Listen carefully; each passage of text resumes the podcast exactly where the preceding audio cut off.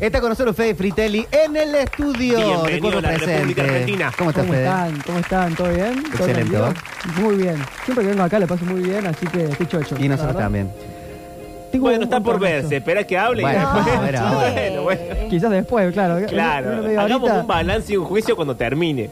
Bien, bueno, eh, hoy quiero hablar eh, de algo que me surgió el domingo pasado, no este, el anterior, que si ustedes saben fue la final de eh, Wimbledon. Sí, ¿no? señor.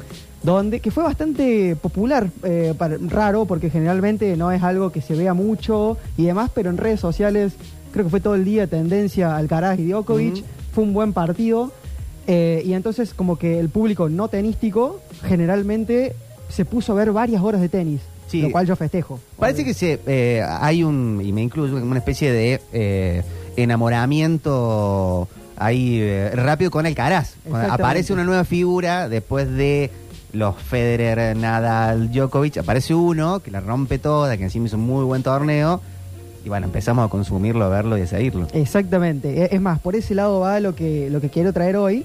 Porque claro, o sea, Alcaraz le gana a Djokovic y un poco me refuta lo que dije hace algunas semanas que vine acá después de que Djokovic ganó Roland Garros, que lo ganó medio caminando, salvo por ese partido con Alcaraz, que Alcaraz se lesiona. Mm. Yo dije que estábamos en una era de post-batallas, como que no hay nadie que se le acerque, digamos, a Djokovic. Entonces los grandes partidos ya no existen más. Es simplemente hacer un buen torneo hasta que te toque contra Djokovic y perder directamente.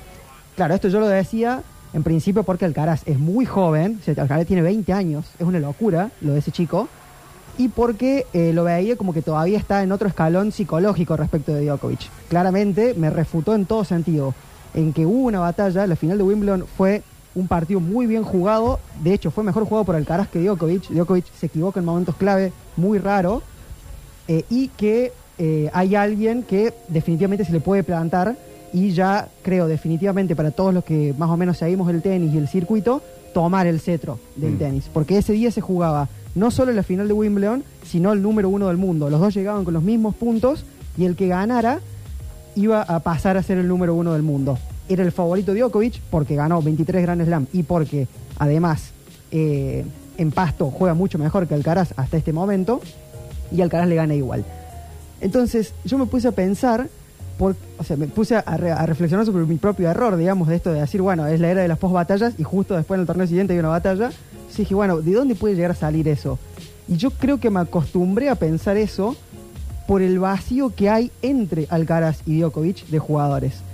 Entonces, lo que significó esta victoria de Alcaraz, casi narrativamente, es justamente un vacío de poder tenístico, narrativo, lo que quieras, entre medio. Mm. Dejó expuesto lo que ya un poco todos sabíamos, que era la generación intermedia entre los 20 años que tiene Alcaraz y los 36 que tiene Djokovic. En el medio ocurrió también una especie de anuncio de al menos Nadal poner una fecha. Claro. De voy hasta el 24. Claro, o sea, el límite eh, por arriba, digamos, es la edad. O sea, somos seres humanos que nuestro cuerpo envejece, digamos, no hay, ningún, no hay con eso no hay vuelta que darle. Pero estos tres, digamos, Federer, Nadal y Djokovic, justamente por la poca resistencia, creo yo, de la generación siguiente, pudieron darle hasta que tuvieron casi 40 años. Digamos, en el caso de Federer, casi 40 o incluso, sí, creo que la final de 2019 él la juega con 40 años, si no, si no era 39. Y los otros, eh, Djokovic tiene 36 años y este año ganó dos Grand Slam. No es que está peleando, está en el tope de, la, de, la, de la liga, básicamente. Entonces, claro, lo que me llevó a reflexionar no fue sobre Alcaraz, sino sobre esa gama de jugadores, esa, eh, ese conjunto, ese colectivo que se llamó comúnmente en el mundo del tenis Next Gen. Por varias cuestiones. Se llamó Next Gen, perdón, Next Gen porque venía después del Big Three, que es la generación no solamente de Nadal, Federer y Djokovic, sino Murray, Babrinka, Del Potro, Silic, una generación fantástica de jugadores que eh, lamentablemente se vieron opacadas porque había tres que fueron los mejores de la historia. Entonces la Next Gen tenía la tarea un poco histórica de matar al padre. Tenía la tarea de, bueno, hasta acá llegaron ustedes, son los mejores jugadores de la historia y de ahora vamos a ver hasta dónde podemos llegar nosotros. No solamente no tomaron ese cetro, sino que prolongaron todo lo que pudieron el reinado del Big Three. No los matan en su prime. No, jamás. O sea, en su prime nunca le han ganado. Pues, igual yo creo que Djokovic está en su prime. No sé si si podemos discutir o no, pero Djokovic este año ganó dos Grand Slam. O sea, es como que el prime de Djokovic duró 10, 12 años, co- comparado con cualquier otro ser humano, ¿no? Pero, eh, o sea, Alcaraz yo le doy la de que le ganó a un buen Djokovic. No le ganó, claramente no le ganó a Djokovic de 28 años. Y no venía lesionado, nada. No, no, no. Llegó jugando eh, bien y perdió la final, jugando un poquito mal, pero le ganó la final Claro. a cinco sets. Que psicológicamente eso también influye mucho. Así que se lo doy a Alcaraz. Eso, Alcaraz ganó en toda regla un gran slam de batallas. Eso se lo damos. Pero claro, esta generación que tiene una sola excepción, que después la vamos a decir, pero es una excepción que confirma la regla, digamos, jamás pudo a- extender su reinado por más de dos, tres semanas durante el circuito eh, eh, y Alcaraz lo deja en evidencia. Alcaraz con 20 años consigue su segundo título de Grand Slam y acumula la misma cantidad que Daniel Medvedev, Alexander Zverev, Stefano Tsitsipas, para mí los tres principales de esta generación que estoy refiriéndome, un poco más grande Dominic Thiem, un poco más chico Casper Ruud, Rublev, etcétera. Todos esos serían la next gen, años más, años menos. Alcaraz tiene dos Grand Slam y todos esos que acabo de mencionar combinados también tienen dos Grand Slam, que son el de Team de 2020, un Grand Slam en el que Djokovic le pegó, si se acuerdan, un pelotazo a una Sí. jueza de línea y lo eliminaron, por lo cual nunca jugó contra Djokovic y no sabemos qué hubiera pasado ahí. Y el de Medvedev en 2021, que sí le gana a Djokovic la final, de hecho lo- le pega una paliza espectacular, pero quedó así. Y ¿No hubo listo. una época de, de faltantes de Djokovic a, a torneos importantes porque no se vacunaba, que no Exactamente. lo a participar? O sea, inclusive con eso, eh, nadie le pudo reclamar nunca el cetro a, a Djokovic. O sea, no pudo jugar un par de Australias, no pudo jugar ese- en ese US Open, lo echaron. El US Open del año pasado lo- no lo pudo jugar porque no estaba vacunado, lo ganó Alcaraz. Eh, o sea, dio- dando ventaja y todo, nadie se le pudo arrimar, excepto esos meses en que Medvedev parecía que iba a pegar el zarpazo. Medvedev, que es grande, ya tiene 27 años, para lo que es el circuito tenístico, ya no es un pibe. Eh, y lo da por unos meses y se cae, pero profundamente Medvedev. Después cae como hasta el puesto 15 y ahora está recuperando de vuelta. Entonces, toda la reflexión de hoy era sobre esa next gen que me permito el mote de cambiárselo por, porque ya no son más chicos, ya no son la next gen, pasa a ser la lost gen para mí, la generación perdida directamente, porque fue salteada y ya la nueva generación, la de Alcaraz, Sinner, Rune, etcétera, hay, uno- hay muchos pibitos de 20 que vienen con muchísima fuerza, ya los sobrepasaron, o sea, ya yo le tengo más fe a ellos para ganarle a Djokovic en cualquier torneo que a Medvedev, Sinner, eh, pe- perdón, Medvedev, Zverev, etcétera. Y los argentinos, en- entre la Lost Gen y, Y- esta nueva, han quedado muy, muy por afuera. Ah, si tuviera que hacer solamente de los argentinos, eh, hay que hablar del Peque Schwartzman, solamente, me parece, porque en el post eh, del Potro es el único que ha podido pelear un top 10, por ejemplo, ha estado eh, número 10 y ha jugado una final de Roland Garros. Pero yo siento que en el Peque Schwartzman, no sé qué pensará el oyente que, que está viendo esto o que está escuchando, eh, es más laburo que tenis lo del Peque Schwartzman. O sea, es más huevo, es más garra, más tenacidad que talento individual. Y yo creo que lo de la Next Gen sí tienen muchísimo talento individual como para reclamar un número uno. Eh, entonces ahí veo la diferencia. Ahora está surgiendo una nueva camada. De hecho, para mí Baez está en la, en la New Gen, que sería la de Sinner, eh, Alcaraz, etcétera, con un poquito menos de calidad todavía, pero tiene esa edad y tiene ese tenis. Y recorrido. Claro, falta, le falta. Le falta bastante. O sea, Alcaraz ganó dos Grand Slam y tiene dos años menos. Pero igual, o sea, los Cerúndolo también están muy bien. Cerúndolo- hay un Cerúndolo que es un poquito más grande, que vendría a ser de la edad de Sisipas por ahí. Pero Sisipas, yo lo incluyo acá, por más que es muy joven, tiene 24 años, lo incluyo porque es eh, profesional desde los 17 y 18 que está dando vueltas. O sea, yo me acuerdo de ver partidos de Sisipas en el 2016, 2017. Aparte no pasaba desapercibido. No, no, además, claro, justamente, o sea, era alguien que llegaba a instancias decisivas y hace mucho que es top 10. Y así todo, nunca pudo ganar un Grand Slam en, en todos estos años, que sería eh, su plenitud física. Después de acá va todo en decadencia, no todos van a ser el Big Three. Claro. Claramente no va a pasar eso. Y hay que agregar algunos satélites, que no los mencioné porque no me caen muy bien, que son los australianos, Nick Kyrgios y Tomás Kokinakis, que bueno, también eh, tienen su propio, habría que hacer un- un- una columna enteramente sobre ellos dos, y que eh, no fueron tanto como la Next Gen, salvo Kyrgios cuando él quiere, básicamente. Bien, eh, lo que, retomando un poco lo que iba a decir, es que eh, esta reflexión me surge a mí de la victoria de Alcaraz contra Djokovic y de un TikTok que me pasó mi hermano, un reel, eh, donde ponían, eh, yo le contaría a mis hijos y una imagen de Djokovic, que esta era la vieja guardia, una imagen de Djokovic, Nadal, Federer, Murray, etcétera. Esta era la next gen, Djokovic de vuelta, de Medvedev, Zverev, no sé quién, y esta es la new gen, Djokovic de vuelta y Alcaraz, tal- entonces como que Djokovic era eterno básicamente, eh, y en eso pensaba, bueno, imagínate que ahí, bueno, la New Gen se está haciendo cargo de derrocar a Djokovic y la del medio, claramente fue, esa es la Next Gen, claramente Djokovic tiene que haber participado ahí porque ganó todos los Grand Slam en ese momento. Entonces dije, bueno, vamos a hablar un poquito sobre ellos. El tema de la generación perdida, de llamarlos así, me viene eh, inspirado por la generación históricamente perdida, la generación histórica Viste que a los yankees les gusta mucho esto de eh, dividir cada 15, 20 años en generaciones de los nacimientos de la gente. Entonces, eh, las personas que nacieron a final del siglo XIX y principios del siglo XX le llaman generación perdida. ¿Por qué? Porque es un grupo que es un, un colectivo de gente que llegó a la adultez temprana con la Primera Guerra Mundial. Entonces, eh, fueron sumidos en un estado de eh, desconcierto, falta de objetivos, pérdida de significado, pérdida de mundo, si se quiere, donde todos los valores que ellos habían aprendido, las tradiciones, la familia, la patria, la masculinidad, eh, el patriarcado, etcétera, etcétera, incluso los valores del capitalismo pre, predigital, si se quiere, se ven claramente contrastados con los horrores a los que eso llevó. El horror absurdo de la Primera Guerra Mundial, que en tanto horror fue justamente mucho más absurda que la segunda.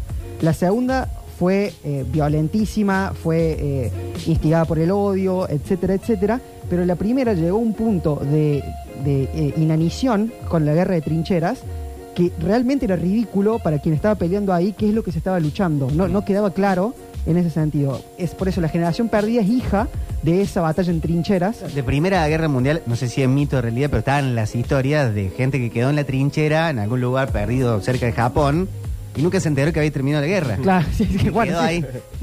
Exactamente, o sea, era, era una, una- Bueno, la película, no sé si la han visto, la. Eh, no solo 1917, sino la alemana que ganó el Oscar, que nos ganó el Oscar. Mm, sí. eh, también retrata muy bien eso, digamos, una, una- la- la- lo- el absurdo de lo que estaban peleando. Realmente no había objetivo ahí. Entonces, cuando termina la guerra, todo este grupo de gente que ya peleó la guerra, que tiene un trauma gigantesco de- para toda la vida, tampoco tiene ningún objetivo ni nada que ganar. Eh, eso en la literatura se ve reflejado en un grupo de escritores, eh, americanos también, que se fue a vivir a Europa después de la guerra sobre todo en París, España, etcétera, y que está comandado un poco, por así decir, por Hemingway, ¿no? Hemingway, Scott Fitzgerald, eh, Ezra Pound, Gertrude Stein, Faulkner también lo meten ahí, T.S. Eliot, en, en fin, un, grupo de americanos eh, que hoy son canon absoluto del- de la novela norteamericana, de la poesía norteamericana y un poco de las escrituras alrededor del sueño americano eh, son parte de esta generación perdida, cuyo mote empieza porque eh, cuenta Hemingway que una vez va a un mecánico, no me acuerdo si era Hemingway o Gertrude Stein, pero era una conversación entre ellos, de que uno de los dos va al mecánico y escucha que el viejo mecánico eh, le habla al aprendiz que lo tiene al lado arreglando un auto eh, y le dice en francés, le dice, ustedes no saben hacer nada, son la generación perdida. Y como que de ahí lo empiezan a usar, aunque después, mucho tiempo después, Hemingway eh, reniega el término porque dice, bueno, generación perdida, pero ¿quién me dice generación perdida? O sea, ¿quién es el que me señala y me dice generación perdida? ¿A usted a qué generación pertenece? ¿Que era uno más, más grande o más chico? Claro, claro, eh, eh, era un grande que se lo hacía un chico, pero digamos, o sea, ¿quién es el que tiene el, el dedo limpio para señalar Sí. y decir ustedes son la generación perdida? Eso es lo que se quejaba un poco Hemingway, ya de grande, ¿no? En ese momento medio que abrazaban esa épica de salir de joda, eh, tomar alcohol, eh, las primeras narraciones más sexuales, eh, bueno, que se ven mucho en una novela de Hemingway que les recomiendo que se llama Fiesta de 1926 yo veo muchas conexiones, sobre todo en la cuestión de la falta de propósito y la falta eh, de objetivos entre esa generación perdida literaria sobre todo y la generación perdida del tenis eh, a la que estoy haciendo referencia. A los, a los chicos que hoy tienen entre 25 y 30 años, los veo así sin, sin un norte tenístico hacia dónde ir. Yo creo que el trauma que ellos tienen es la longevidad del Big Three. Pero es un trauma que pudo haberse enfrentado eh, de no haber sido por algún tipo de razón que desconocemos o que tenemos que tratar de pensar. Ha habido también una cuestión absolutamente de negocio capitalista, como ha pasado con la música en época Beatles, Stone, o debe haber pasado mil millones de veces, de este Big Three, toda la plata de todos los contratos, de todo lo que pueda haber apoyo en general, van a estos tres y los otros a la fila. Es que puede haber sido así, pero no fue así. O sea, objetivamente no fue así. Cuando estuvo la Next Gen, cuando empezó, cuando todos estos tenían 20, realmente el mundo del tenis quería que cambien. O sea, ya los viejos ya no, no garpaban tanto, más allá de que todo el mundo ama a Federer, todo el mundo ama a Nadal. Pero Rolex no tanto. lo seguía. Sí, eso seguro. Y es que, pero Rolex también banca a alguno de los otros chicos. Pero a ellos les hicieron un torneo. Ellos se llaman Next Gen porque se hizo por primera vez el Next Gen para que jueguen ellos. Y ese torneo lo jugaron Zverev, Medvedev. O sea, sí hubo, capitalísticamente, así hablando, Sí. sí. hubo una necesidad de cambio que nunca se dio. Porque adentro de la cancha no le ganaron nunca. Entonces, acá hay un problemón que gracias a Dios para el mundo del tenis, creo yo, Alcaraz está viniendo a solucionar. Si no es muy aburrido que gane Djokovic todos los torneos.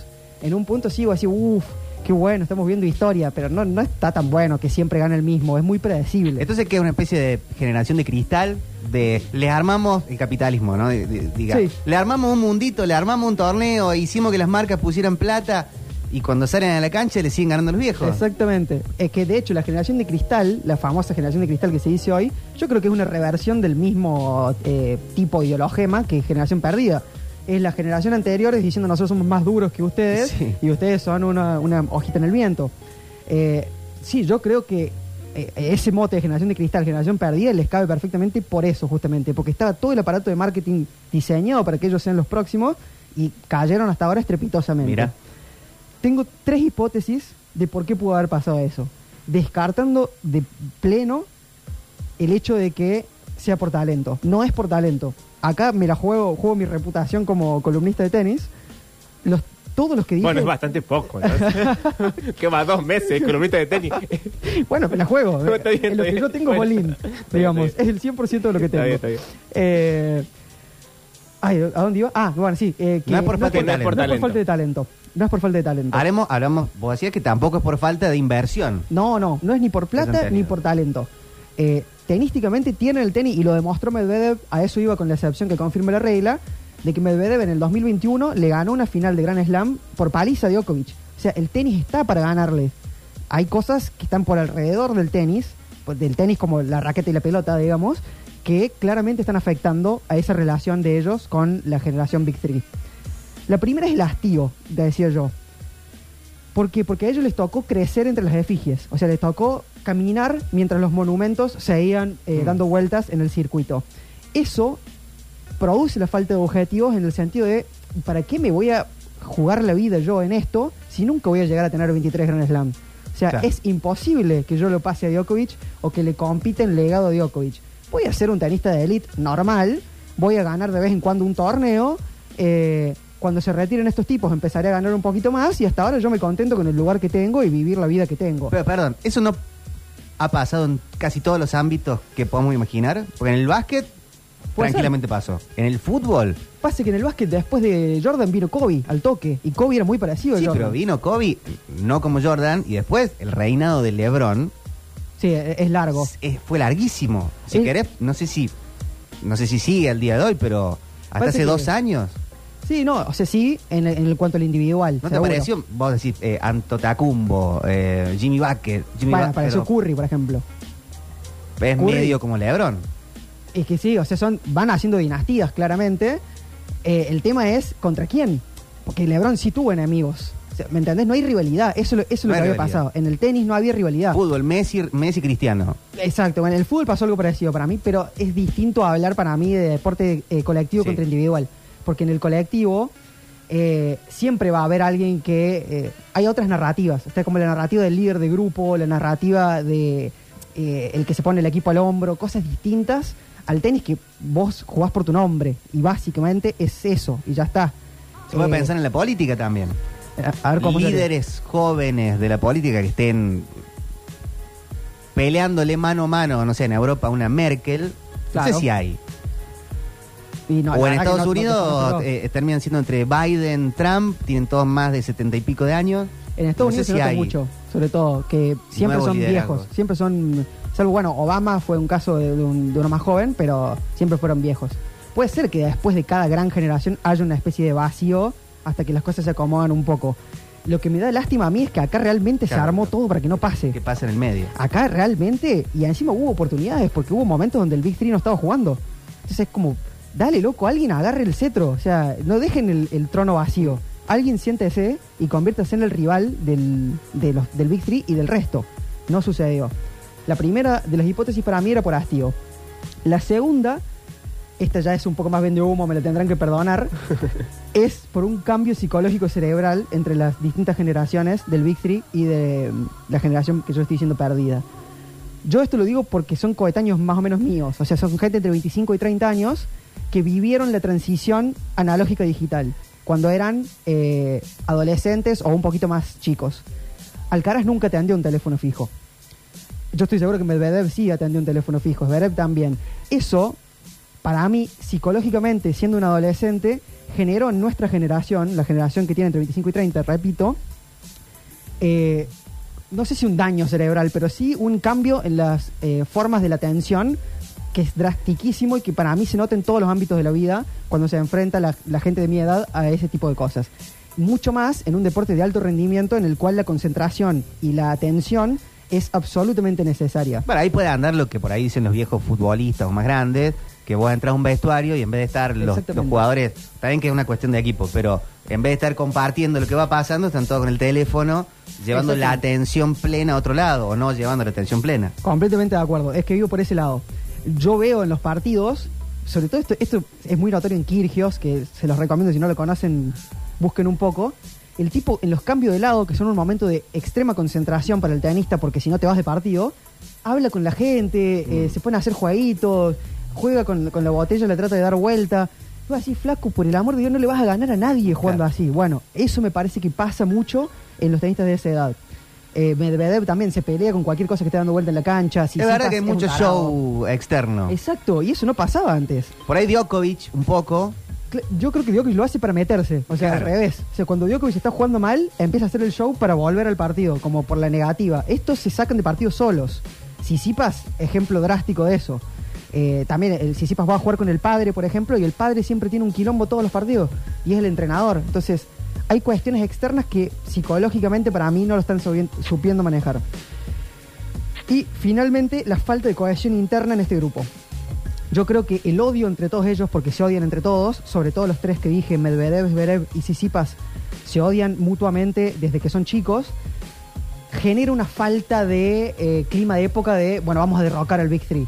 Eso en la Legión Argentina se sentía mucho, por ejemplo. La Legión Argentina era, bueno, los argentinos en este momento somos los dueños del tenis. Tipo, hay que ganar todos. Por más que sea un deporte individual, eso te pesa en la cabeza. Es como, estoy jugando por mí y por los míos. Acá es cada hombre por sí mismo y chao, digamos. Entonces, Claro. eso, esa falta de camaradería que hay en, en esa franja del ATP, eh, genera eh, dificultades para combatir al Big Three. y entre los españoles eso también pasó, En los- entre los o, o españoles- estaba o se mantuvo la idea de equipo, pensando en Davis o...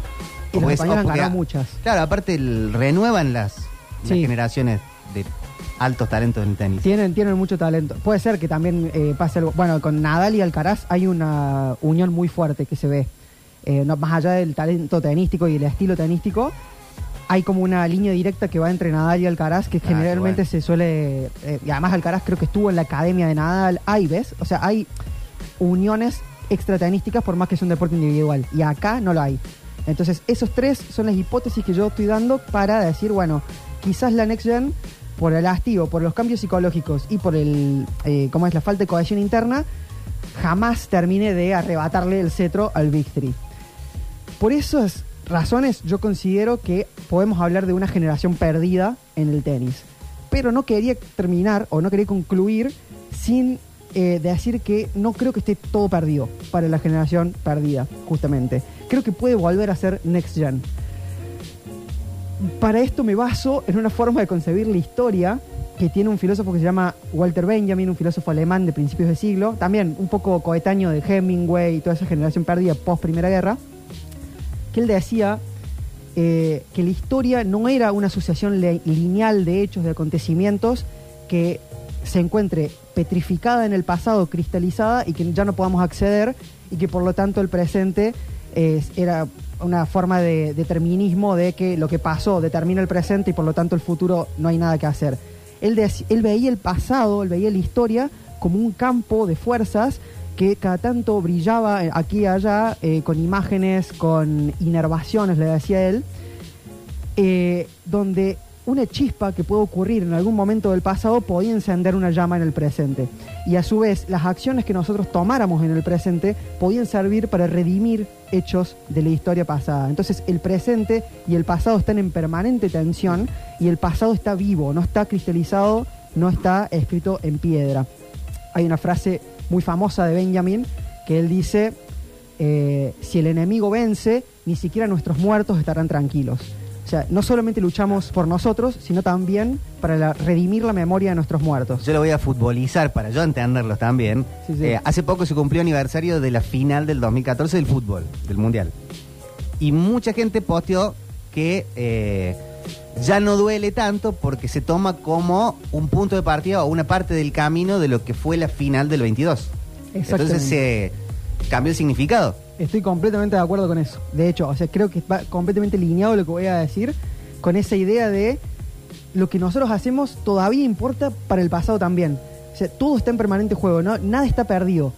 Eh, y, y- Benjamin ag- agrega, agrega, eh, no solamente el enemigo no ha dejado, el enemigo, perdón, si el enemigo vence, nuestros muertos no estarán tranquilos, y dice, el enemigo no ha dejado de vencer. O sea, nuestros muertos no están tranquilos. Eso es lo que dice Benjamin. Hay que hacer algo, hay que tomar la acción, digamos. Y yo acá yo creo lo mismo. La raqueta todavía está en las manos de Medvedev, Zverev y Sisipas. Esto no se terminó porque Alcaraz haya tomado el cetro y se convierta en el nuevo rey del tenis. Si ellos quieren cambiar la historia y dejar de ser la generación perdida a los ojos de los que nos gusta el tenis, tienen que convertirse en el, el obstáculo máximo para la sucesión directa entre Djokovic y Alcaraz. Tienen que transformar la nueva tiranía, el nuevo fascismo de Alcaraz en el tenis, por así decir, en eh, un infierno todos los torneos, torneo tras torneo. Y para eso tienen que volver a la época de las batallas sin necesidad del Big Three. La mejor forma de jubilar al Big Three en ese caso será convertirse en rivales del nuevo tirano, del nuevo rey del tenis, que merecidamente hoy por hoy es eh, Carlitos Alcaraz. Eso era lo que les traía para hoy. Qué gente. espectacular. Excelente. Federico Fritelli, señores, eh, lo encuentran en Instagram como arroba Fede Fritelli. Vamos a subir obviamente un fragmento de esto a las redes sociales de la radio y lo encontramos acá dentro de 15 días. Y va a estar completo en el Spotify. Ah, por supuesto, También, ahí señor. sí, eh, completito y para guardar. Llévatelo, Juan.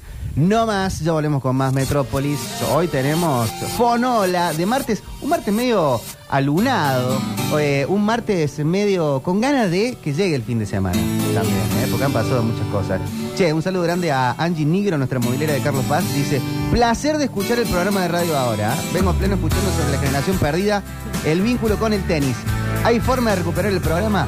Se los quiero hacer escuchar a los chicos en el cole. Bueno, ahí en el Spotify. Sí, señor. Radio Sucesos Podcast, gracias Angie, gracias a todos. ¿eh? Muchos mensajes por acá en la columna de Fede Fritelli. Ya volvemos. Todo en serio ahora, entre caníbales. una eternidad.